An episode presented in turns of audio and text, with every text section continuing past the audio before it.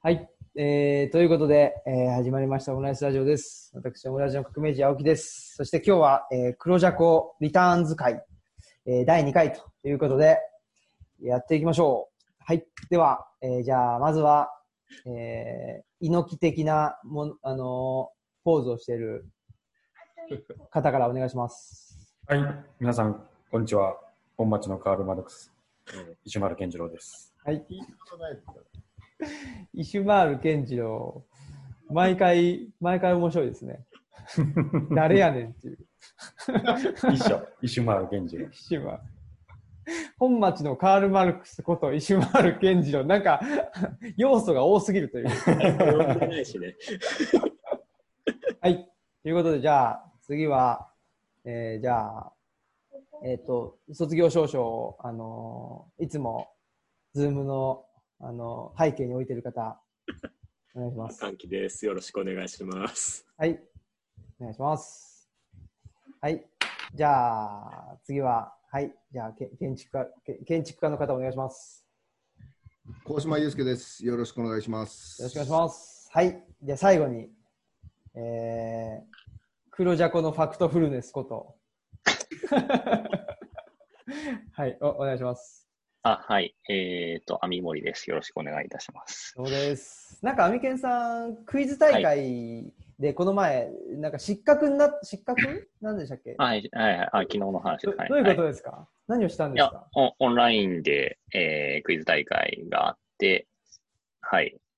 それに失格したよ。あ、あの、最初調子よくて、ギリギリやってたら失格したよ。その、一回間違えたらもうおしまいなんですけれども。そそういうことなんですね。なんかその、でも不正を働いたとかそういうのじゃない。じゃない。じゃない。あ、違いました。あ、そう、失格ってそうか。一般的にはそういう風に聞こえちゃう。なるほどね。うんうんはい。そう、あ、普通に負けちゃったっていう話です。あそう、あ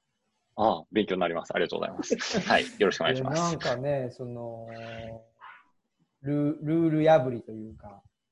いや、だ大丈夫です。あの、はいそういうわけではないです。はい。オンラインクイズ楽しいですよ。よろしくお願いします。はい。はい。はい。ということで、えーで今日のですね、今日のというか、あー今回の、あのーお題、課題図書はですね、えー前回の、あの、遅いインター、前回は遅いインターネット、宇野常寛さんのやつでしたけど、で、麹島さんが担当でしたけど、今回はね、僕が担当ということで、えっと、ブレイディ・ミカコさん松尾匡さんですかね。あと、北田暁大さんかなの、えっと、そろそろ左派は経済を語ろうと。レフト3.0の政治経済学ということで、えっと、これを、まあ、さっき、えっと、まとめたものをですね、皆さんとシェアをして、んで、えーまあ、その感想などなどについて話していきましょうというようなことになっております。秋書房から出ている本ですね。はい。ということで、まあ、あの、さっきも言いましたけど、僕はすごく面白かったなと思って読みました。はい。ではでは、自由に皆さん、感想なり、つツッコミなり、何でもどうぞ。なんか、この本を読んで、柑吉的にはどういう感想になるんだろうっていうのは、すごく思っですか？たね。うん。あのね、えっと、その北田さんが、あの、内田達先生とか、えー上野千鶴子さんを批判したというか、そういう文脈がまああったわけですけど、まあ、そこで僕があの時を、あの当時、批判が出た当時に思ってたのは、なんか、2人とも同じ方向を向いてそうなのになんで食い違うんだろうなって思ってて、ただその食い違ってる理由が、こう、言語化できないというか、なんか、なんでなんかなと思っていたところが、その説明されてすっきりしたというのがまず第一の感想。うん。だから同じ方向向いてるけど、その経済成長に2種類あってね、その経済成長の2種類の話のポイントが違ったっていうところが分かってよかったなっていう、うん、今の質問に答えるとそういうふうになりますね。うーん。なんか、経済成長っていう言葉がなんか2種類あってっていうのは、ね、一生のところで出てきて、うん確かに、そうやなっていうか、すごいスッキリしたというか、うんうんう。うんん。なんか経済、学をそんなちゃんと勉強してないんだけど、そんなん習ったっけなって思った。うーんうんで経済、えっ、と、成長には2種類あるっていうやつで、天井の成長と、天井まで、まあ、今の、うー経済の水準、生活の水準を、そこまで、えっ、と、高めるっていうの、ことですよね。で、天井を成長させるのが、まあ、長期的な成長、経済成長と言われてて、で、まずは、その、なんでしょうね。天井の部分まで生活水準を高めていくというのが、まあ、短期的な成長というふうに言われるということですよね。うん、で、確かに僕も、なんだろう、経済成長っていうと、高度経済成長とか、うんなんか、うん。やってとか、その万博やってとか、箱物作ってとか、なんか多分そういう。ものに関しては、ね、内田先生とかものすごくもう無理だよとかうん。おっしゃってるけど、うん、その一般の人々というかね、皆さん、みんなの購買力が上がったりすることに関しては別にそんな無理だとか、ダメだとか、特にダメだよね。ダメだなんて絶対言ってないのになと思ってたから。うん、ただあれですよね、だからそのき北田さんが批判しているような、まあえっと株構造を忘れた左翼であったり、そのレフト2.0と言われているような人たちっていうのは、その、なんでしょうね、あんまり、えっと、失業問題とか、うんうーそういうところに着目ししてこなかったっていうことなんですかね。うーん。うんなんか、あの、僕のイイメージとしては、その、着目してこなかった人もいると。で、逆にそっちにしか着目し、失業問題とかにしか着目してこなかった人もいる。う。うんんで、それの、お耳には入ってき方が変化してるというか、あーその発信力が強い人とかがダイレクトに発信できちゃうような状況の部分で、えーその片方の方の声しか聞こえにくくなってるように見えるのかなっていう気はして、うん。それはその別に一つの人格で両方やらなあかんっていう理由は何もないことで、左派なら左派の中で、まあ、住み分けじゃないけど、役割分担、その、ををしていけばいいんじゃないのかなっていうふうには読みながら思ってて、うん。でなんか、あの、読んでて、この、なんやろ、こブレイディさんとか松尾さんとかが言ってる左派っていうのが、まあ、日本、中でもちょっと出てきたと思うけど、日本に当てはめるとちょっとねじれてるというか、うんうん。そうね。のままは全く当てはまらなくてみたいな、むしろ、お自民党的なものが、あーその左派的なことをやっててみたいな、あー部分があったような記憶してるんだけど、うん。なんかそれが、真ん中にレフト、ライト、ライトはなかったか。あの、あの1.5とか2とかうん。2.0とかのとこ、ちょっとわからんかって、まだちょっと消化しきれてないんだけど、まあ、一つ、あの、改めて思ったのは、やっぱり、あるカテゴリーだと思われている人たちの中にいろいろ混ざっている。例えば、安倍さんの支持者の中には、ものすごく日本の古いものを好きっていう人もいるし、えっ、と、中間嫌いだっていう人もいるし、経済万歳な人もいるみたいな、その同じグループ、だから今回だと左翼みたいなのグループの中にもいろいろ混ざってるから、そこが、こう、なんだろう、昔のプロレタリアートとか昔のブルジョワジーだと多分、結構そのペルソナみたいなのは一応だったと思うんだけど、その、うん。今そのある言葉で描かれる人がやっぱり多様になっているんじゃないかなと思って、うん。うん、なんかその、なんですかね、えっと、まあ、レフト2.0と言われるような人たち、まあ、特に戦後80年代、90年代の左の人たちが経済を語らなかったっていうのは、多分その、まあ、一億総中流であるとか、やっぱりそあの、ある意味、なんでしょうね、その雇用についてっていうのに、それほど着着目しなくても、そこは、なんか、まあ大体、雇用は、についてはコンセンサス取れてるよねとか、そんな問題視されないよねっていうところだったんかなというふうには思って。え僕まだ分かってないけど2.0って、えっと、いわゆるヒッピーの人たちとはまた別なの？あそこは別別なんや。だと思いますね。と整理しきれてないんだな。はあはあはいや、多分ね、その2.0っていうのは、まあ、いわゆる北田さんが批判しているような、あのー人たちだと思うんですけど、ちょちょっと待ってくださいね。確認しようかな。あ、そうそう。確認する人も長えんだよな、これ。145ページかな。そう、140、あ、そうですね。あ、なんか表があったね。あ、そうそうそう、表があって、うんうんうん。1.0が70年代。80年代の行き詰まりと。そうですね。うんうんうん。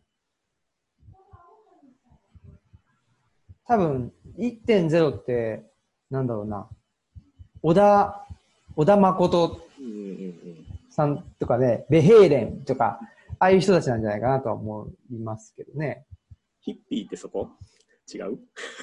かもうその辺がよく分かってないんだな。あーヒッピーはそうじゃないですか？えっと、1.0のところじゃないですかね。うん。でもヒッピーってそん、どうなんかな？なんか、左翼ではない、そもそも。そもそも。う違うーん、あんまりその政治運動とかっていうのにそんな熱心じゃないですよね。ああ、なるほど。分かってねえな。ちょっとこの中には多分含まれてないんだと思います、ヒッピーとか。うん。そ90年代の左翼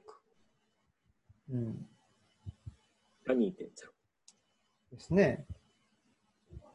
うん。うん。まあ、あのー何でしたっけ？あ、そうそう。あその、経済についてあんまり語らなくて、良かった時代なんだろうなと。で、えっと、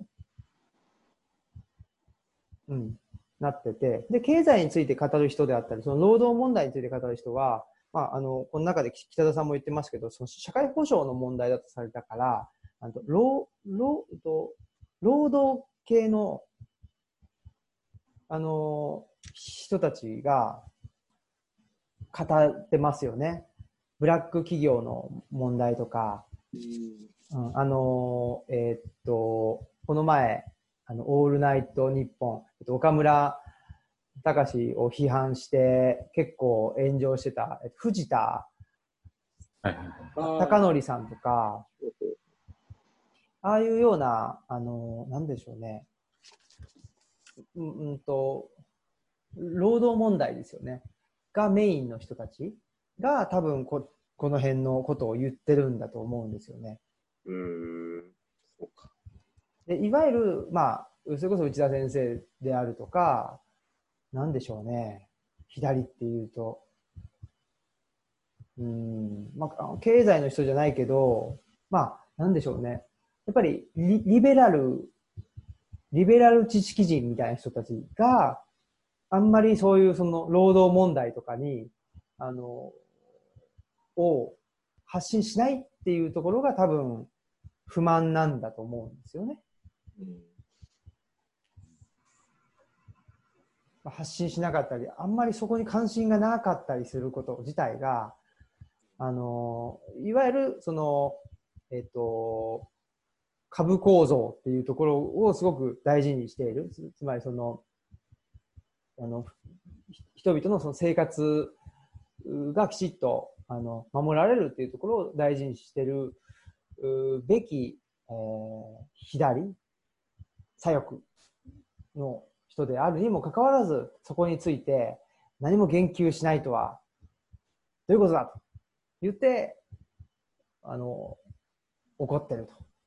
なるほど。という感じですよね。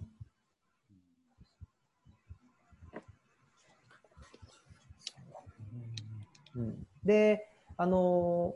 僕はその今、就労支援っていうことをやってるんで、でね、あの今、社会福祉士の資格の勉強してるんで、この辺はね、すごい、あのなんだろうな、確かに社会保障の問題と思われてるなというのがすごく、あのビビットにわかるんですよね。でその人たちは稼がない、稼げないから後でフォローするとか、そういう意味で、また違。そうあそうですね。例えば、まあ、うん、うーんと、雇用保険であるとか、なんだろうな、うん、う福祉の分野であるとか、そういうところでフォローしていきましょうということですよね。ただ、だから、多分ここで言ってるのって、そもそもそういう社会でいいのっていうことですよね。結局そのメリトクラシー、能力主義で、能力ある人はどんどん行って、で能力ない人はまあこぼれていく。で能力ない人がこぼれえーて、飢え死にしちゃうと大変なので、まあ、そこには福祉で、えっ、と、何？まあ、セーフティーネットをしましょう。で、そのセーフティーネットもすごく、えー脆弱なものになってきてるという状況で、つまりそのセーフティーネットも機能してないという状況が今だと思うんで、そういう中で、なんか、今まで通り、その、なんでしょう。ね、えっと、社会全体のことを考えるときに経済と社会保障の問題って別に論じてでいいのっていう話なんじゃないですかね。なるほど。それはでも僕はすごく、あの、そうだなというふうにはうん思いましたね。うん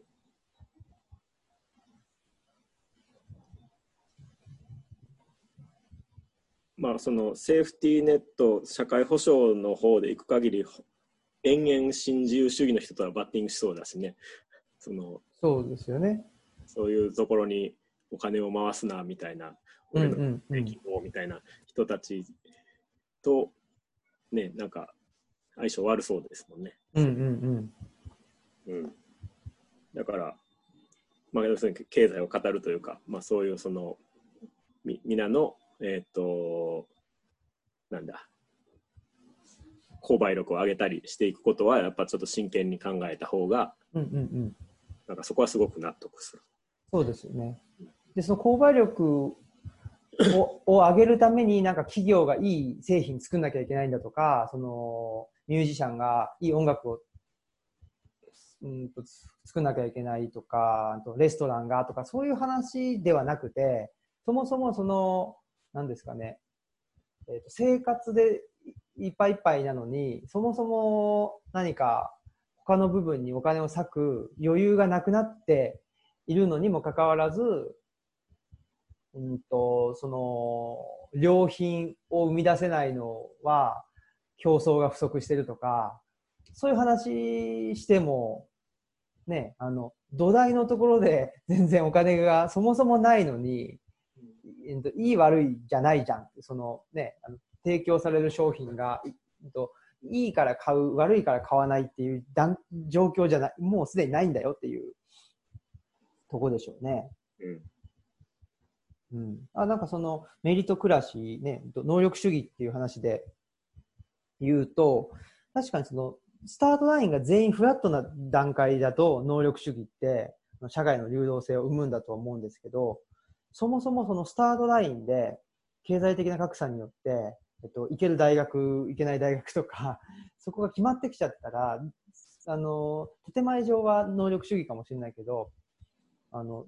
実態は全然、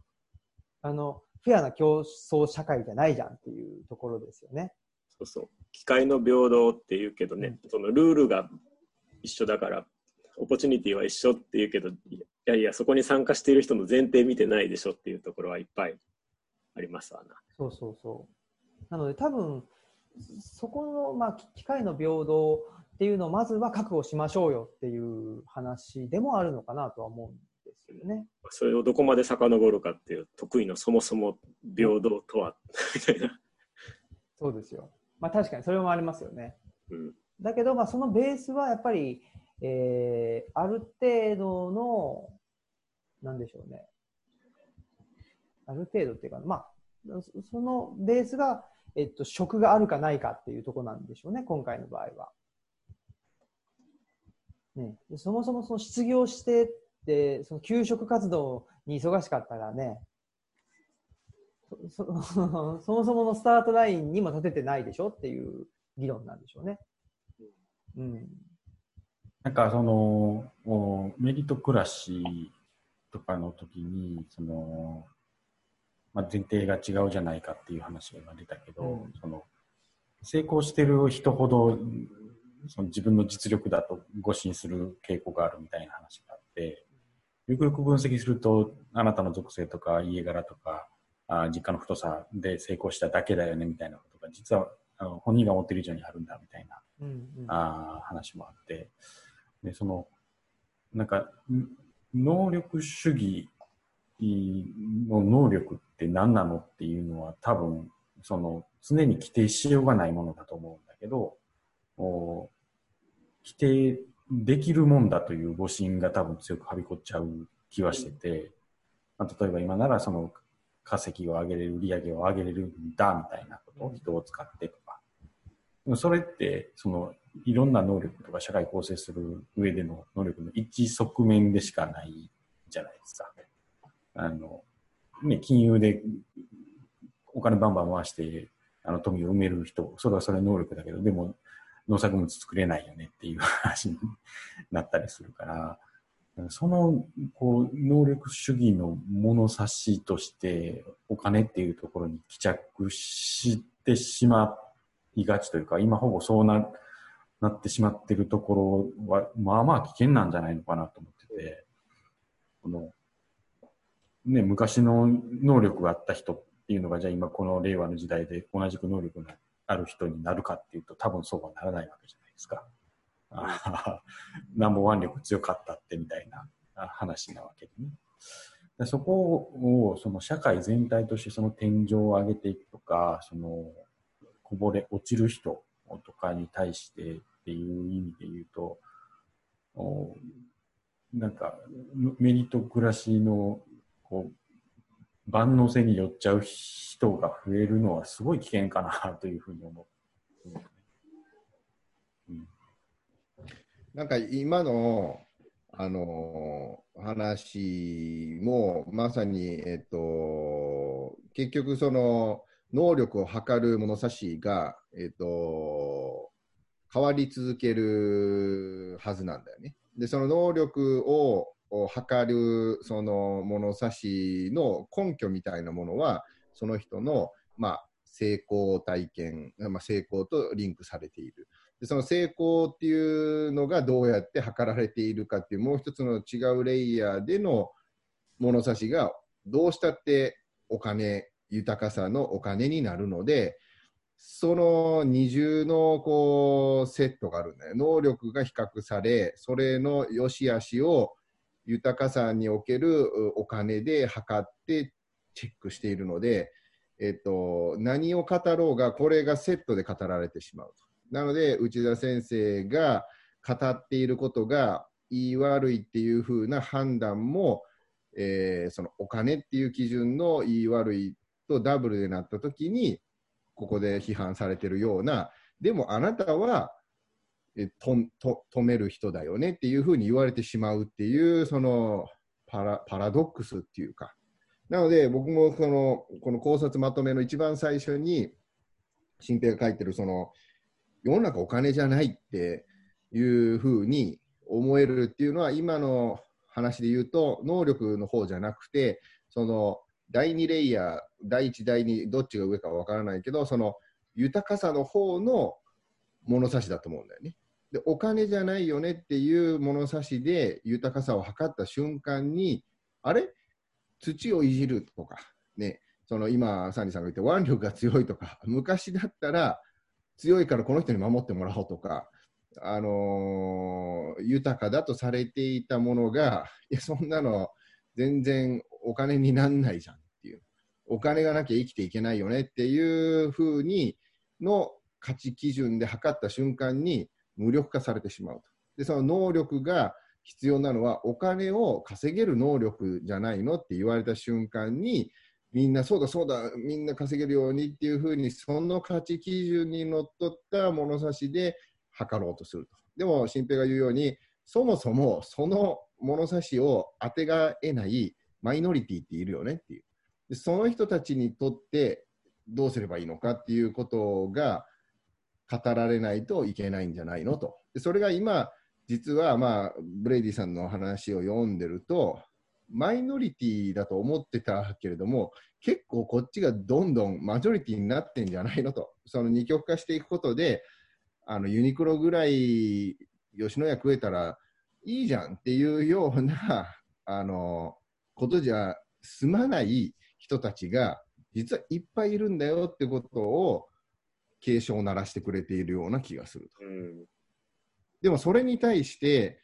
そのじゃあその結局これを考え詰めていくと世の中お金じゃないよねって言えるためには自分自身はお金を稼いで自立してないとそれが言えないっていう売れてないミュージシャンが別に売れなくたっていいじゃん。音楽愛してるからっていうのはあの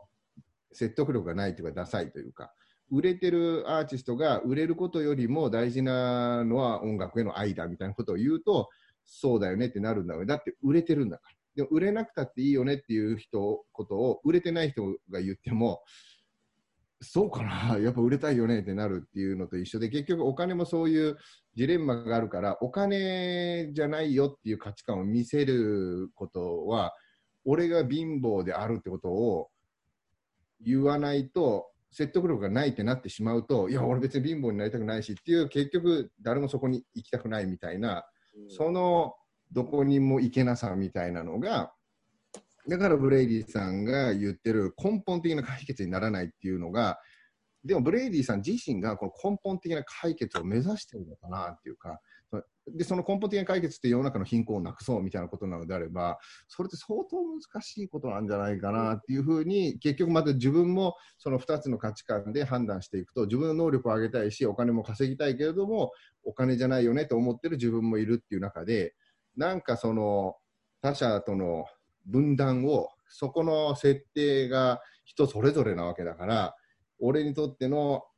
これくらい稼げたら大丈夫みたいな判断ともうこれしか稼げないというギリギリのところとそういうなんて言うんだろうバラバラな状態をどう連結統合させて何かまあ希望を見出せるかっていうのは結構難しいよなと思う。むずいね。むずいよね。うん、でも今ね、鴻島さん言ってたそのあの2つのレイヤーうんですよね。そのなんだよかなおお金、お金だよねっていう部分とお金じゃないよねっていう部分、2つのレイヤーを持つっていうのは僕すごく大事だと思ってて、そしてまず持つためには、まずはお金うんを得て、えーえーなんていうかね、まず、あの、健康で文化的な生活をね、あの、送れるぐらいのやっぱりお金は、あのね、得てないと、ちょっと、その2つのレイヤーすら持つことができないという時代になってるとは思いますよね。うん。なので、まあ、あの、ベーシックインカムっていう話はねそうだよ、ね。うん。そういう話で、まずは、あの、ベーシックインカムで底上げをして、で、2つのレイヤーを持てる状態をみんなで持った上で、あのね、まあ、そ、そこでね、お金をもっと稼いで、もっとその、お金によって実現できることをやっていきたいという人もいるだろうし、そうじゃないくって、違う活動、ね、そのお金はそんなに儲かんないんだけども、うそうじゃない他の部分になんか自分の幸福の、あのーね、尺度を当てて、その幸福度がもっと上がるようなことをしていきたいとか、そこはまあ、自由にね、あの、選べるというのが一番いいんだろうなとは思うんですよね。まあ、そういう意味で、まあ、ベーシックインカムの話って今回出てこなかった。出てこなかったね。ね出てくるけど、ね出てこそうそうそう。とは思いますよね。まあ、ベーシックインカムはベーシックインカムでいろんな、ねそれはそれでいろんな問題がうんねあるけど、まあそういう、その、まあベーシックインカムでそこを、あの、なんでしょう、実現するのか、それとも、えっ、と、まあ経済成長で、えー経済成長っていうのは、その、まずは完全雇用を実現するというところを目指すというふうな意味での経済成長をまずは目指すのかっていうことですよね。でそういう意味ではけ、まずは、えー完全雇用を実現するための経済成長を目指しましょうよっていうのが今回の本の本題だったとは思いますけど、その雇用っていうのも、あの、僕もね、この仕事やって、あ、そうかと思ったんですけど、その、正社員で雇用されるのもそうだし、非正規とかアルバイトで雇用されるのも、結局週20時間以上働けば、は働かないとまあ雇用っていうことにはならなかったりするわけですよね。そういう意味では、あのーなんでしょうね。自由に働くっていう意味で言うと、いわゆるフリーターであったり、まあそれこそ竹中平蔵とかがね、すごく、なんだろう、理想的なあの働き方みたいなことで言ってた、そういう働き方だったわけですよね、フリーターってもともとは。好きな時間、好きなことをして、お金を稼いで、で、他の部分で自分の好きなことをやっていきましょうっていうのが、あの、新しい生き方だと言ってたわけですけど、で、それも、まあ、20時間以上働いたりとかいろいろしてたら、まあ、雇用にはなるんで、別に週8時間、週、週5日間、1日8時間ずつ働かないと雇用にならないというわけでもないので、この時の完全雇用っていうのも、まあ、いろいろ、もうちょっと考えるところはあるんだろうなとは思ってはいますけどね。ただまあ、うん、なんだろう。やっぱり、えー、週5日間、8時間働かないといけないとうんうんうんうんいうのはやっぱりちょっとおかしいし、なとは思ってますね。ただ、あの、これ僕、これおかしいよなと思ってし調べた、まあ、ちらっと調べたら、あれなんですよね。その、それこそ産業革命の時代とか、もうちょっと後に、とマルクスの時代か、19世紀とかに、その工場法とかができる前に、ものすごいもう、その、なんですかね、あの、時間が決まってなかったと、労働時間が。で、もう、一日中働かされてたというので、その、それへの規制として、工場法ができたり、そう法律ができて、えー週5日間、えーっと、1日8時間ぐらいにしましょうよっていうことになったっていう。でそれがだからずっとふ触れてるわけだよね、資本家としてはもっと搾取したいから、そうそでこ今度は働かされてる方が俺たちにも人権っていうか、まあ、ああれがあるそのせめぎ合いの中で、週5、8時間っていうのが、まあ、現代におけるまあ一つの基準になったけど、これはずっとこう、まあ、一あの週7、24時間っていうのが最大だけど、う。うん。そこから常にふ触れてるっていうことはあるけど、それがじゃあもっと緩く、緩くっていうか、あのプロレタリアート寄りになるべきなのか、いや、やっぱちょっと甘えてんじゃないの、もっと厳しく働いた方がいいんじゃないの？みたいな、この議論はもちろんずっと永遠にあるっていうか、終わりなき、あれなんじゃないかな、週週休2日制っていうのも、週3休んだ方がいいんじゃないのとかっていうことも、でもそういったことも結局、それを例えば週3休んだ方がいいよね、週5働かなくてもいいってなった時の議論の基準は人々の豊かさなり生活が目指すべきものが何なのかっていう共通基盤を見出せるかだよね。だから僕が最後言ったようにブレイディさんがその根本的な解決になっていないっていうその根本って、まあ、何なんだろうかっていうだから、えっと、自殺者が一人もいなくてみんなが豊かで犯罪もないあ素晴らしい世界っていうものが根本的解決、まあ、理理想。であるのであればその理想により近づくためにどういうことをしなきゃならないのかっていうことを、うん、それを考え出すと、でも、新平が言ってるように、やっぱり今こそ理想を語らないと、もうズブズブでこの沼みたいな状態から抜け出せない気がするし、どの沼を出てもまた次の沼があるんじゃないかっていう悲観的に思ってしまうっていう、その、うん、そそのせめぎ合いのような気がするんだよね。うん。もその、ここでね、ブレイディさんが言ってる言葉を、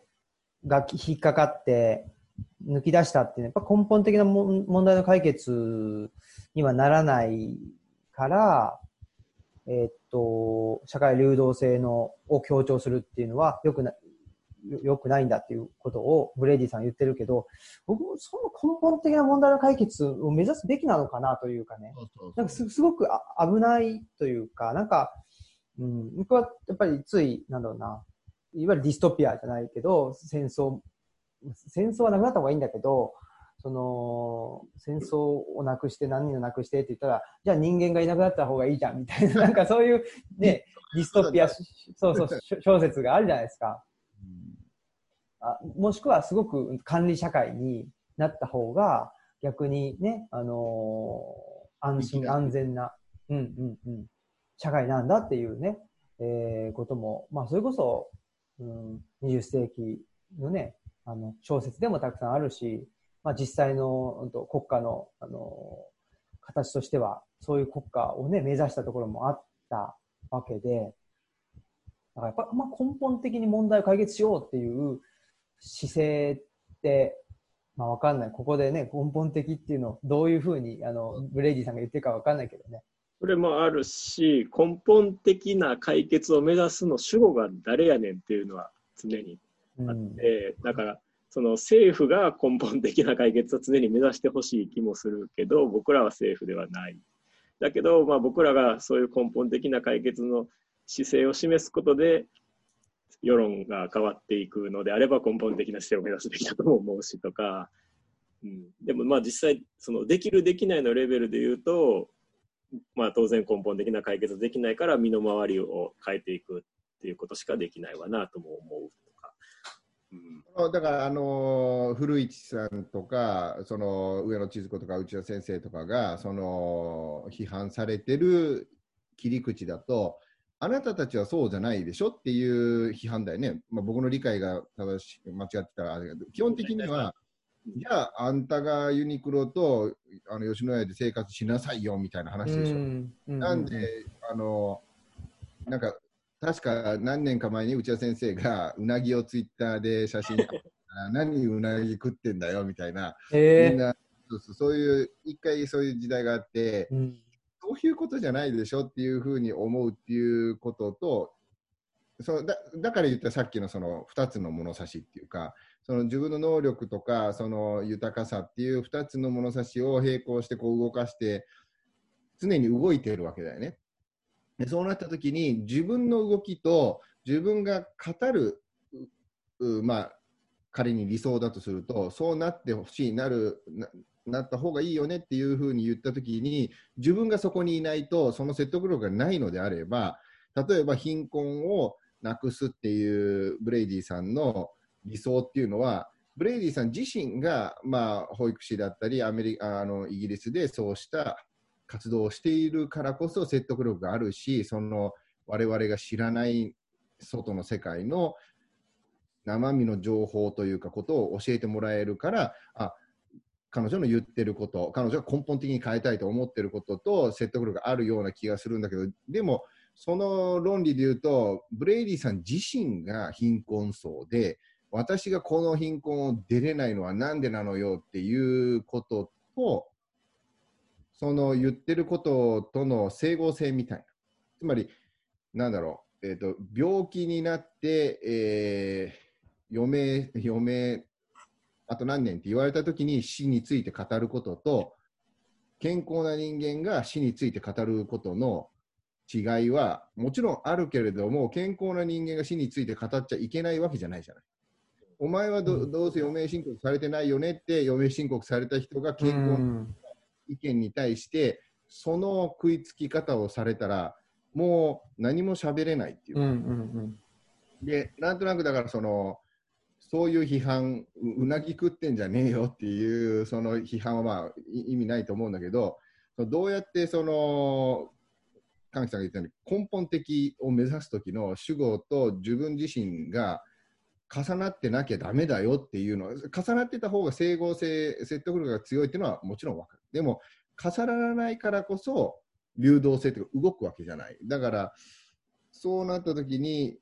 どうすればいいかが分かんなくなるっていうか、常に、えー白か黒じゃないから、そのグレーの黒寄りのグレーなのか白寄りのグレーなのかっていう時に、白黒はっきりしてくれよって言われちゃい続けるっていう。うんなんかその白黒の話とかでもう、内田先生とかもよく言ってるけど、基本的に白黒っていうことはありえなくて、すべてはグラデーションなんだというようなことを言ってはることがあって、なんか、その、何やったかな、知的肺活量みたいなフレーズで言ってあったけど、これは多分こうなんだけど、実際どうなんだろうっていうのをい一旦ペンディングして、ずっと、おが中で我慢して、えー判断を留保して、留保して、留保して、なんかの時に、あ、やっぱりこっちなのかも、みたいな、うん。そこの、こう、お脳みその分断に耐えるようなあ力っていうのが、あの、まあ、前回の遅いインターネットとかの話ともちょっと関連するけど、どんどんどんどんこう奪われてしまっていく構造というか、あー出来事というか、まあ、社会情勢みたいなことがあどんどんどんどん起きてて、でそのささっさと判断して間違ってたら後で軌道修正した方が結果としてはあの効率的だよねみたいなあ意見っていうのが、まあ、主流派になってきちゃってる部分はあると思うんだけど、なんかそれをやっちゃうと、戻れることならいいけど、戻れないことってあるよねっていうのが、それそれが特に教育とか政治だとか思うんだけど、お民民間企業なんか別に勝手にやってくれと。その間違ってたら、あの、軌道修正したらいいだけの話だけど、その、それこそナチスの虐殺じゃないけど、ユダヤ人はいらないんだって言って殺して間違ってましたって言ったから、その人たちは当然生き返らないわけで、なんかそこの、こう、住み分けじゃないけど、こう、グラデーションの部分を含め、早くそんなに決めてしまえることばっかりじゃないよね、あ世の中にたくさんあるし、そういうことの方が多いと思うんだけど、だからそれを我慢しきれなくなってるような傾向はややああるのかなって思ったりはするしね。うん。アミケンさんどうですか？えーっと、そうですね。いや、僕はこの本、第一章までしか読んでないわけですけれども、えーっと、いやまあ基本的には、はい、賛成なんですけれども、どれに？ああ、ごめんなさい。その、何？えっ、と、経済成長、えーちゃんとやっていきましょうよっていう、その、えー考え方について。で、えー、ちょっと、そうですね、柑吉さんに聞きたいんですけど、まだ降ってきた。はい。えーっと、まあ、そうやって、えー、例えば、えー税を下げるなりなんなりしてやっていきましょうよってなったら、基本的には、その大衆に支持されがちなわけじゃないですか。うん。でも別に、えー消費税は上がるし、今回のコロナ騒ぎでも動き出しは非常に遅かったし、なんでそんなどんくさい感じなんです。正直それで支持を取り付けたらば別に会見することだって十分できちゃいそうなのに、なんで安倍さんはそうしなかったんですかね財務省の力が強いんですか？あ、ごめんなさい。微妙に話がずれてるかもしれないですけれども。いや、単純に別に、え、政権の裏知らないよ。あ、そうですか。あ、わかりました。はい。すい別に、こう、この、何、普通に、まあ、いわゆるバラマークですよね。松尾先生の話というのは。お金をばらまくで、何、それ結局、未来に借金を残していいのかしら？っていうのが、まあまあ、強いて言うならば批判の一つなのかなと思うんですけれども、うん、別にそんなに、大衆的には、別にこれはありじゃねって受け入れられそうな気がするのに、そんなにブレーキはかかんのか、インフレが怖いんですかね。全然わかんない。ほんまに、まあ、眉間さんの言うように、財務省の 力が強いのかもしれないけど。うん。なんか僕もう、あ、わかんない。あのー一緒かわかんないけど、ちょっとアミケンさんと同じようなこと感じたことがあって、アベノミクスが反緊縮うんだと言ってるにもかかわらず、今回のコロナで、こんだけお金を出し渋ってるって、なんなんっていう。いや、本当に本当にねね。っていうことですよね結局ね、マスクじゃないですか、来るのは。そうそうそうそう。マスク2まだ枚来てないし。来てないしね。金かかってるっていうね。そうそうそう。僕もそこは思いましたね。なんなんこれって。なんかね、まあ、いや、そのマスクから一つ分かったな、あ、本当に、何、すごい、切れるブレーンがいるとかじゃなくて、マジポンコツなのかなっていうのと、お過激な。いやいやいやいや、うんうんうん。まあじゃあ、例えば、片や、そのね、山本太郎さんとか、その松尾先生をブレーンにつけてやってらっしゃると思うんですけれども、まあその支持が大きく広がるわけでも、今のところはないわけですよね。うんうん。だから結局そこら辺の動きにくさ、まあそのね、いわゆるイデオロギー的なものが絡んできているのかもしれないですけれども、うん、な、なんなんやろうっていうのを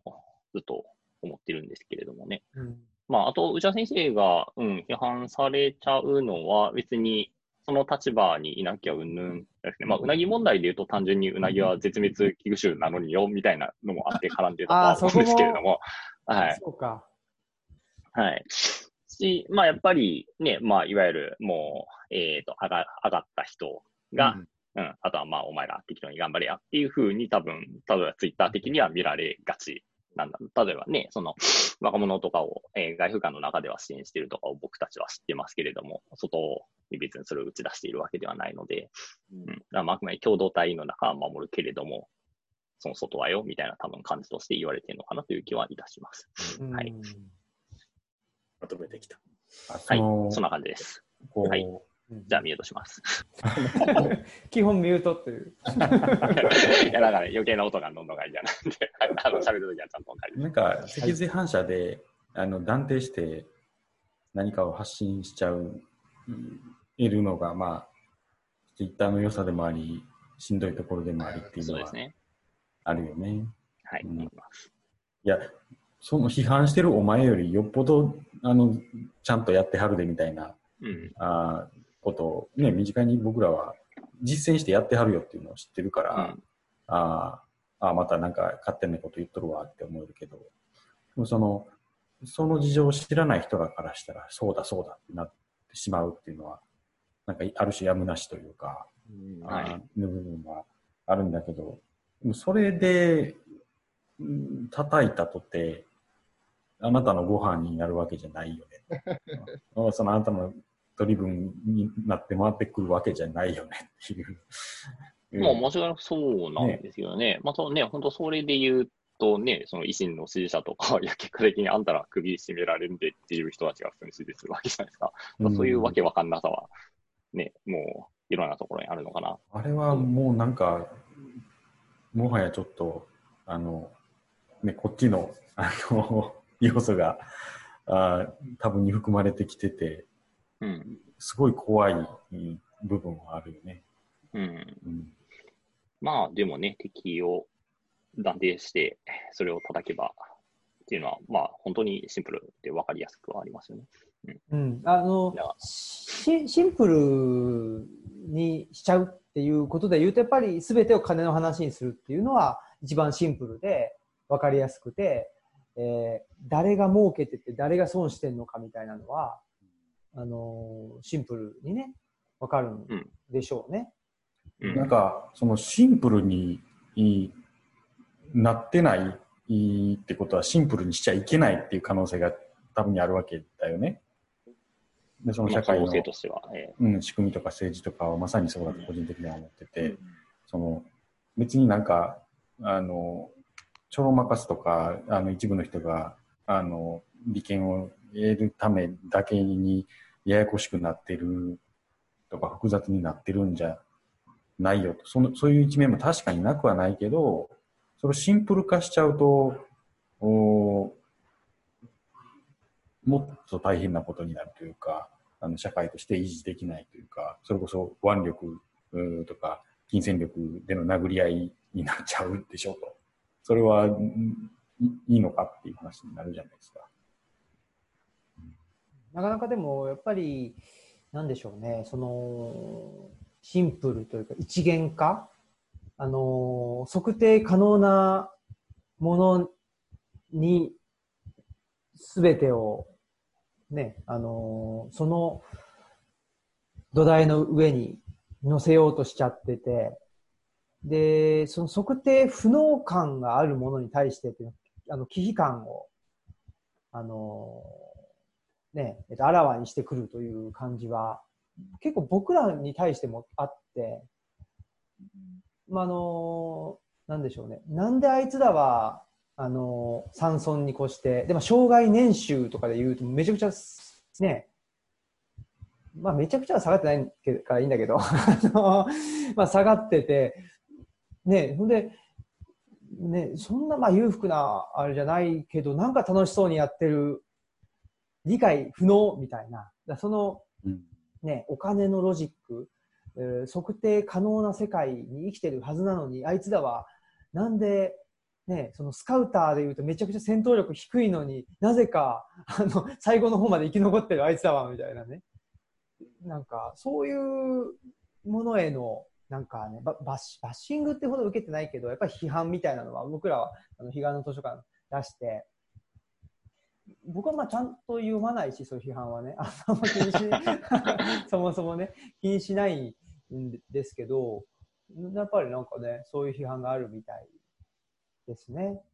うん、ただやっぱり、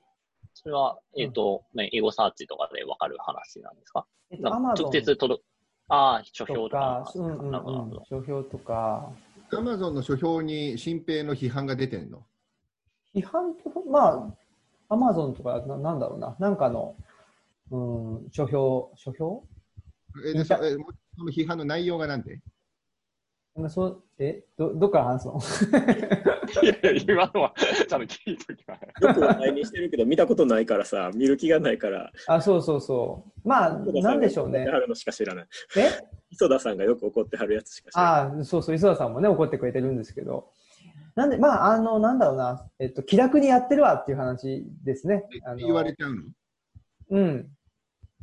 結構ね。そうそうそう。いや、だ、だ内田先生もそうでしょ？うん。ね、だからその、まあ、気楽な人は嫌われがちだからね。いや、それがおかしいよね。気楽、気楽な人がなぜ嫌われるのかっていう。その前で。ね。そう。そう。ね。で、やっぱり、なんでしょう。ね。えお気楽だよねって。う。ん。お気楽だよねっていう。か、なんだろう。な、その、んなの全部をスカウターで測りたいんですよ、みんなね。で、そのスカウターで。スカウターで測りたい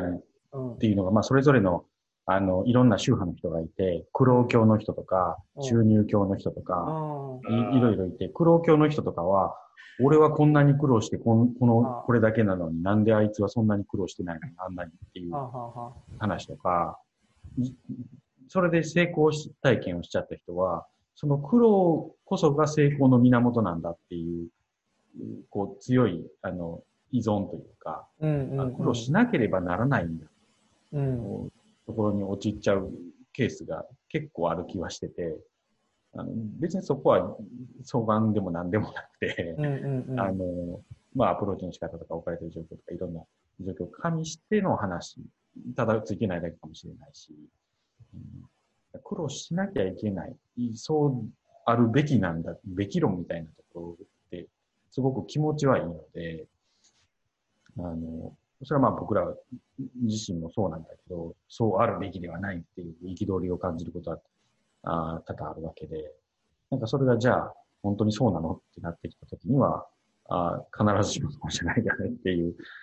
ことは当然あり得るよね。うんうん。うん、でもね、なんかその政治制度であったり、法律であったり、うん、ね、そこはまあ決まっててしかるべきですけど、やっぱ個人の生き方に関しては、ね、まあよっぽどね、なんかその、パブリックエネミーなことをするのでなければね、ちょっと、あのー、ほっといてくれよっていうふうには思いますよね。ただ、やっぱその辺が、なんでしょうね。まあ、あのー、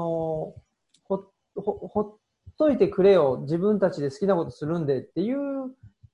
で、その好きなことっていうのがすごく利己的なことではなくて、えーある種利他的なことというかね、その社会貢献みたいなことをしてる人も、やっぱり若い人だと20代、30代の人でうん。結構増えてきてるんで、その動きはすごい面白いなとは思いますよね。本当今まで僕の感覚としては、こういうことがしたいって言ったら、で、それいくらになんの？みたいなのをすぐ聞かれて、で、いくらになんの？で、なんか、ある程度まで言ってないと、いや、それはやる意味ないよとかって言われちゃってたようなところが、なんか、その、そこだけで測らなくてもいいよねっていうことを、が、なんか、ある種、うと、社会全体ではないけど、今までよりも社会的なコンセンサスが取れてきたのかなっていうのは、思いますけどね。一時期に比べるとだいぶ、その、おそこに対するか寛容さというか、なんか自由度みたいなのはすごく上がった気がするよね。なんかそんなような気はしててうん、ただ、だそそういうののね、で、まあ、あの、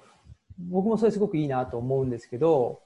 その全体で言うとね、なんか好好きなことイコール社会貢献、言っちゃえばね、社会貢貢献って言っちゃうとちょっと大げさだけど、社会的な活動っていうののく、大きな、まあ、いわゆるクラスターの中に、安倍昭恵的クラスターもあるわけですよ。うん、そうだね。うん そうそう、言っちゃえばね。そうなんだよね。そうそう。だからそこがややこしいっていうか、うん。そうそうそう。ね、あの、多分安倍昭恵さんとか安倍晋三本人もそうだけど、その、大体で会うと全然邪悪な人じゃないっぽいの。いや、と思いますよ。うん。ね。だけど、なんだろうね、そこ、そのクラスの中、まあ、左と右で分けるとまた違うし、えー経済学的にね、上と下で分けるとまた違うだろうし、っていうのはあると思うんで、うん。うん、なんでしょうね。あその、ね、今日の、この収録の前に話してたようなね、その、なんでしょう、落合さんとか、うん。ね、えっ、と、あたかさんとかって、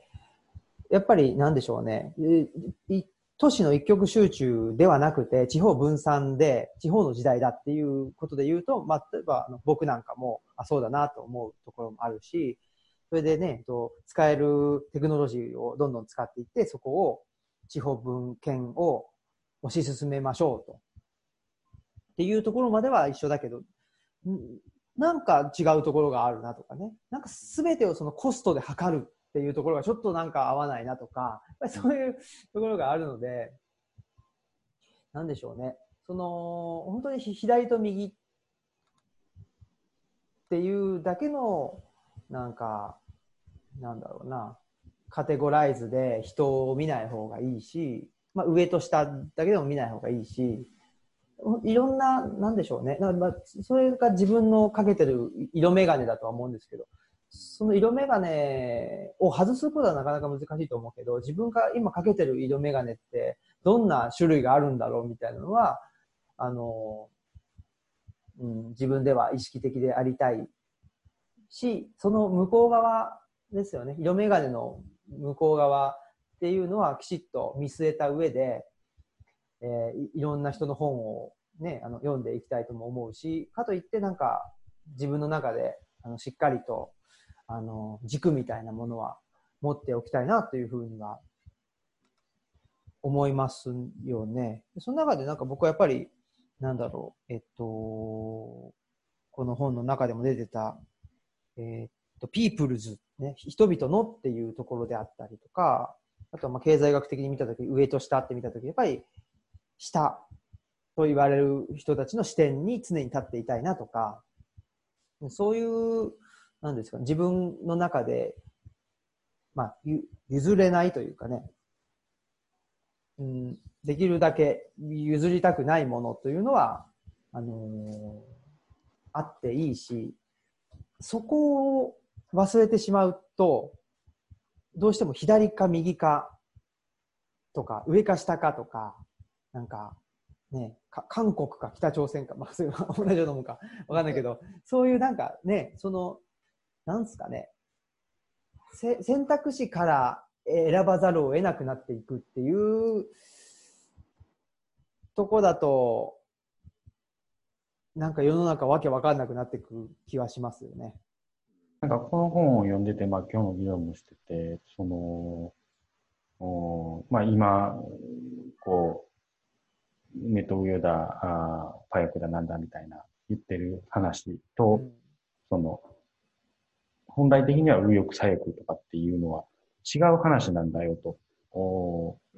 いう話にしないといけないよねっていう風なメッセージをなんとなく感じて、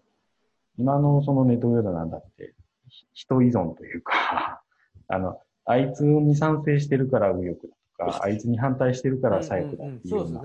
話になってて、まあ、言わす人からしたら、あ安倍が極左だみたいなことを言う人もいるし、うん、なんかそれが本来のこの本の中でも語られた右左っていうところからも大きく逸脱しちゃってる。うんだそそれで、その文脈の人依存のところで右左って語ることって多分全然意味がないというか、あただの言葉遊びになっちゃう。うん、から、そういうところではない、もうちょっと根源的な、あの、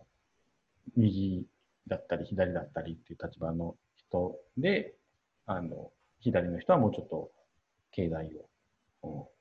語るべきだったみたいなところなのかなとは思うんだけど、なんかそれって、あの、社会全体の役割として見たときに、左の人、左翼の人たちが、ね、青木君も言ってたけど、経済とかを語らなくてもよかった。それ以外のところを語ってきたっていう意味で、その部分の役割は担ってきたよ。くとされてた人たちが経済の方が語ってたよねっていうので、社会全体としてみると、両方語られてたみたいな、あ形がなんとなく崩れつつある。うんと、それはちょっとまたリフレーミングし直さないと、語られないところが出てきちゃってるよね、というような気がするね。うん。ということで、そろそろお時間ですので、あの、言い残したことがある人は、言ってください我々ね。左なんでしょうか？だって、我々は左派なんでしょうか？いや、まあ、あ、どうでしょうね。その、どうでしょうねというか、どういう、どういう意味でですか？この本が言うところ。ああ、はあ、はあ。まあ、だから、あれですよね。えっ、と、下か上かっていうところで、で、ね、いわゆる下の人たちの味方をする思想として発展してきたっていうことですけど、まあ、その上とか下っていうのも結構相対的な話っちゃ相対的な話ですよね。なんかあの正直言ってしまうと、まあ、あのその収録前にも言ったけど、この本を僕は黒ジャコじゃなければ読まなかったと思うし、うん読んでみて、えーと、自分の外側にあって面白いっていう面白さはあるけれども、もうデフレ、インフレ、緊縮、反緊縮、財政、もうよくわかりません。だからまあ僕は歓喜さんが、あの、ね、あの、どんなことを言うんだろうっていうことを思いながら、とはいえ、えっと、ずっといろいろ話してきて、結局今の最後のように、なんでわからないんだろうかと思うと、自分がそういうふうに考えてこなかったから。自分が、あの、あ、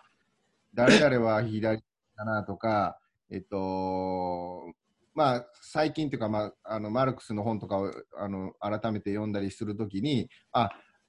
コミュニズム社会主義とかいろんなことが、まあ、あの整理されてきたけれどもそもそもお前は右翼だとかそういうその共産主義みたいに言われてその自分の、まあ、さっき言った物差しみたいなものがすごく曖昧っていうか物差しって物事を測るわけだから分けていくわけだよね。でその上か下かっていうのももちろん相対的だけど その貧乏か金持ちかみたいなそういうふうに分けて考えることを、まあ、してこなかったから左派って言われた時にあの何が左派なんだろうとかっていうふうにあ社会の下の人の気持ちになるあそういうことなんだ。あじゃあ左派かなって思ったりする程度で 自分がそもそもこういうふうなことを考えてこなかったからん？緊縮、マスクを配るっていうのは反緊縮、どういうことみたいなことがもうひたすら、だから、えっと、はてなばっかりだったっていうのは、自分の、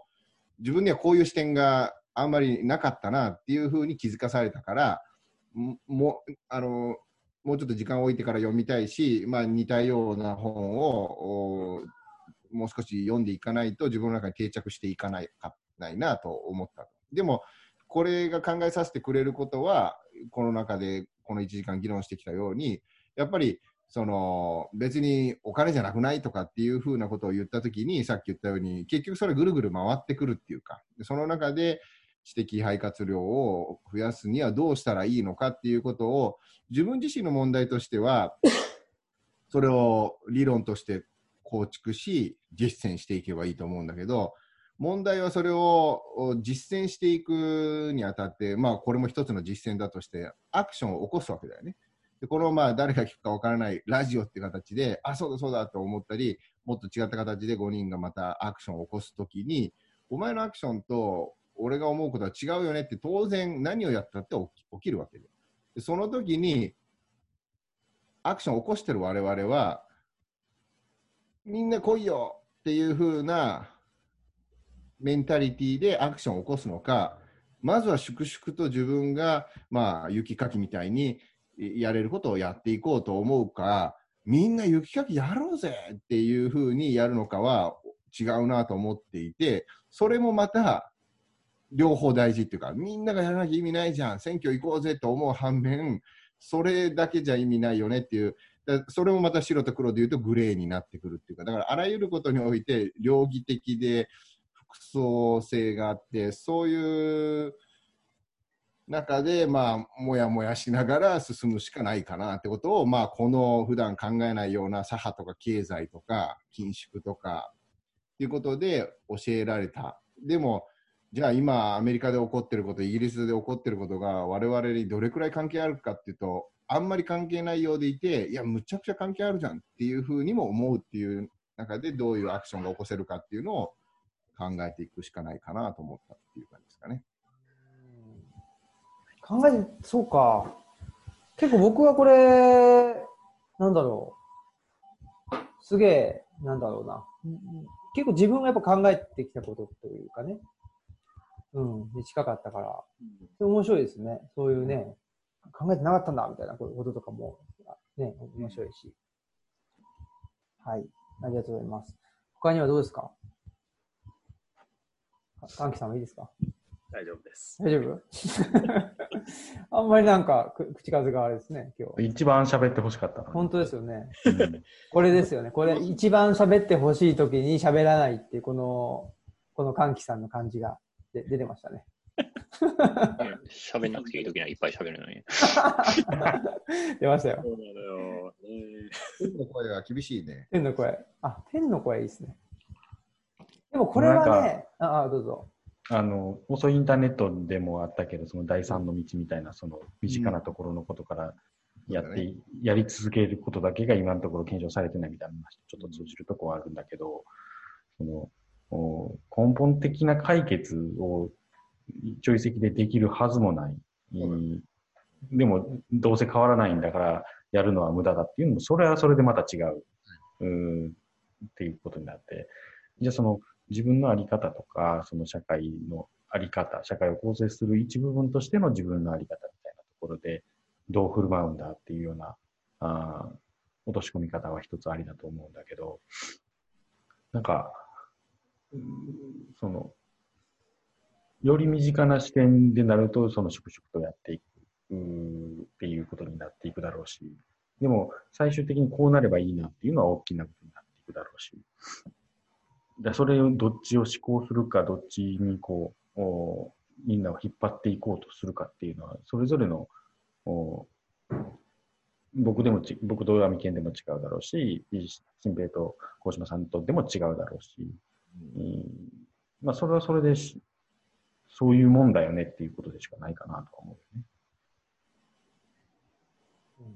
まあ、それがね、その、ポジションというかね、うん。ね、同じサッカーでね、えー同じ、ね、とゴールを目指してるんだけども、そこの、そうそうそうそうディフェンダーがそのフォワードに向かって守らなきゃ点入れられちゃうじゃねえかって叱責したって、フォワードからしたら、いや、俺俺が点取らんと、そもそも勝たれへんやんけっていう、ただのその、ロールの違いというか、ねまあ、ただねそ、それで言うとその、どういう戦術を我々は取ってるんだろうかっていうのを話し合うというのが面白いかもしれないですね。そのトータルフットボールなのか、ね、そのカテナッチオでカウンターなのかとか、なんかね、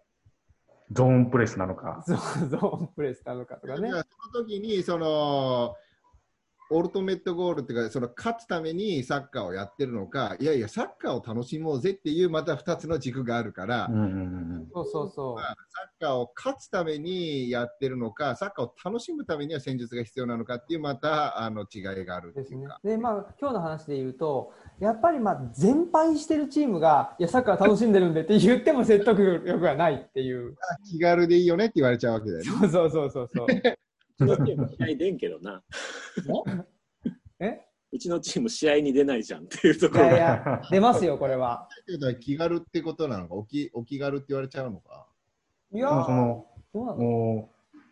う、サッカーをやってることには変わりないわけじゃない。参加してるっていうことには変わりないわけじゃない。全敗してたとて。うん。そりゃそうだじゃあ、。それは、あの、社社会全体として見たときに、マイナスですか？っていう問いになったら、別にマイナスじゃないでしょっていう話になると思うんだよね。サッカー盛り上げとるよと。うん、そうそうそうそうそうい。や、まあ、それの場合はやっぱり、全敗を目指してるわけじゃないけども、全敗してるんですっていう。結果的に全敗しちゃったっていう。そうそうそうそう。そこはやっぱり大きな違いですよね。ね、いろんなその楽しみ方みたいなね、あの雑なくくりができちゃうけど、がある。それを、その、俺の楽しみ方を他人に批判される試合はないよって、えーいうところは根源にある。うん、まあでも半分半分でしょうね。その、なんでしょうね。やっぱり測定可能な部分は残しとかないと、それこそ、そうそうそうね、あの取り付く島がもないっていうことそっちはそっちで必要。そうそうそうと思い何もますよ。またま間違いないから。うん、だからやっぱり、なんだろうな、全勝、全敗、まあぜえっと、か勝ち負けも、やっぱりその部分は残しとかないとうん。いけないし、風通しっていう意味でもね、でもうん勝ち負けじゃない部分もあるよねっていうのを、もう常にその、こう、ここはね、あの、この2点が、ね、まあ、あの、平川さん的に言うと、楕円幻想論でね、あの、2点があることによって、ね、あの、深淵にならないという。うん。うん。そこは大事かなとも思いますよね。うん。ちょっと僕はこの黒ジャコ会を、やっぱり、なんでしょうね。まあ、自費出版でもいいけど、これを書籍化もいける気がしてきたなお。これあと10回ぐらいやったら、ね、あの、コンテンツがあるんでっていう。でね、あのーミュートで笑ってるぞ。そうですよ。で、そうそう。でね、あの、アミケンさんに、えっと、客中を もう全部つけてもらう。ああ、なるほど、ちょこちょこちょこ。そうそうそうそう。あのほ本文より長い客中でしょ？そうそうそうそうそう。北沢夏夫さんぐらいの客。そうそうそう。倍ぐらいになるっていう。うわあもうすげえなんか適材適所感。ねえ、それいいし。いや、はい。うん、でもなんだろうな、その、ね、まあ、関西って日本全体で言ったら、日本の一地方じゃないですか。ね、で、我々は関西にいるから、なんか関西が中心のような気もね、ふふっとしちゃったりもするけど、そんなわけではなくて、まあ、九州には九州の文化圏があるし、四国は四国だしっていうんで、なんか関西にいて、でね、まあ、内田先生のもとでね、あの、勉強してて、でもそれぞれ違う職業をしてて、その人たちがなんか、なんでしょうね、同、同年代の人の本であるとか、あの、今ね、その東京発初で発信されてる情報について、どういうふうに感じるのかとか、そういうのを言ったり、喋ったりするのって結構僕は、いそれをい読みたいなっていう。書評対談集ってあんま見たことない。確かに。あと、なりそれがなんか、あのー選んでる本もそうだし、うん。多分、えっ、と、だから、前回、今まだ2回だから、このリターンズの中で、その、遅いインターネットと、この、あの、左派の本の絡みっていうのはないかもしれないけど、我々が語ってる中ではある変化が、ね、そういう可塑性が生まれるっていうか、だからやっぱうん。10本くらい揃うと、あれ、これ最初の方こんなこと言ってたのに、ちょっと変わってきてんじゃんとか、あ、ここで遅いインターネットが生きてくるのかとか、ここで左派っていうかね、その経済の考え方がっていうような、やっぱり今回この本を読んで、で、あの、被害を読んだ時に、やっぱ土着って強いなっていうのは、強いっていうか、その、新平が言ってるように、はか、測る、スカウターでは見えないものを、やっぱ土っていうか土着は示してくれると思うので、あの、そういう、なんかその、変化も10本あれば見えてくると思うので、早い 10, 10回後には全員が新自由主義者になってるかもしれない。ホリエモン、ホホリエモンが一番正しいことを言ってた。そう。ホリエモンこそが日本の良心みたいなになってるかもし死死ぬこと以外はかすり傷とか言っちゃうかもしれない。言っちゃうかもしれないね。永遠のゼロとか言っちゃうかもしれないね。永遠のゼロは言わないと思うな。わかんないですけどね。まあ何が起こるか。これで終わるとしても、その、えっと、えっと、これまとめなきゃいけないんだよね、俺、第1回を。あ、え、あ、そええあもうこれ対談がおそれ対談っていうかこのレコーディングしてる1時間がそれってことね。うそう。うんあ。まあ、ただそれを書籍化するときには、なんか、それぞれとか、なんだろう、発表した人が、なんか、なんか、うん書評書評対談集っていうことで言うと、まあ、このレコーディングもその書評的っていうかその本そのものの内容はレコーディングされてないっていうのがミソでうん。多分読者にとってはその両方があのこうないとちょっと気持ち悪い。簡単な要約みたいなのが1枚ぐらいついてたらいいんじゃない？ようやく歓喜さん得意ですね。変なパス来たな。まあまあ強いパスいったらいいな。先輩につ強いパスを出すという。ヒデ、ヒデ岡野ぐらいの感じ。そうそうそうそう。ね。うんうん。まあ、でもあの楽しみながらやっていきましょう。そうですね。まあね、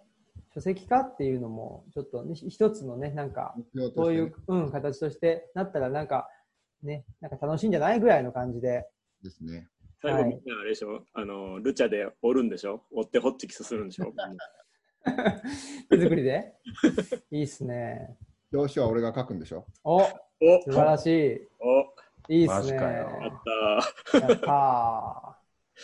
ー楽しみになってきたな。また広告入れる 第第第3回、4回、何回、何回目かではちゃんと集まりたいよね。そうですね、確かにね。あ、まあ、リモートはな、なんかリモートはまあら楽っちゃ楽だけど、やっぱりね、会って、会って語らうのとはちょっとまた違うなと。ねあの、毎回会うと多分月1できないけど、ねやっぱりね、そのオフラインとオンライン、あの、混ぜ合わせて、結構大事かもしれない。大島君とこと、日賀代と、いいねうんぜひぜひ。うんまたあの、なんだっけ、聖コロナの具合を見て。本当ですね。ね。まあ、そういうことで、じゃあ次回はあれですね。えー、イシュマール、イシュマール健次郎って誰やねんって言われてイシュマールさんによるファクトフルネスということで。お、伝わらないやつね。無言だからね。いいっすね。まあじゃあその次は、だから僕はこの1ヶ月で本探しとくってことでしょ。そうね。そうですえ、ね。永遠のゼロじゃないの？お永遠のゼロでいいですか？いや、やめろ。あれは読みたくないわ。映画も見ないといけないから。マジかよあ。のあの人のなんか韓国と仲良くなろうとか、さよならしようみたいななかった。あのー、今こそ韓国に謝ろうかな。ああ、いいですね。あの辺、ちょっと読みますかね。逃げる力とかね、なんかこうこういうやつあるでしょ。あれいいっすよね。いいっすよね。っていうか、あ、あそうですか。あの表紙ね。ブックオフとかで買える本にしようか、そうそういうパターンは。いいっすね。もうそろそろ100円で大量に並んでんじゃねえよ。小説家ね。辞めるんでしょ？ならそうなんだああ、やめるやめる詐欺じゃないのあれは。大仁田的な。そうそうそうそうそう。まあでもいろいろいいいいですねまあちょっ。と本屋に行きますよ。はい。じゃあいいつにしますか？あ、そうかそうかそうか。次回？はい。まあちょっとあ、それはまたおいおいって。Facebook 上でうんにしましょう。か。うんうん、OK。はい。じゃあ、えっ、と、次サニーさんで、その次が歓喜さんで、その次がアミケンさん。ということで、いい、いいです？アミケンさん。いいけそう？はい。えーっと、月で言うと6、7、8月か。?4 月かな？はい。全然どういう状況か知らんけど、行け、行きましょ行きましょう。いいですね。行きましょはい。あそういうことで、う。はい。はい。じゃあ、今日の黒ジャコリターンズ第2回と終了と。ありがとうございます。す。はい。ありがとうございます。ではでは、お疲れ様でした。う。あーあー。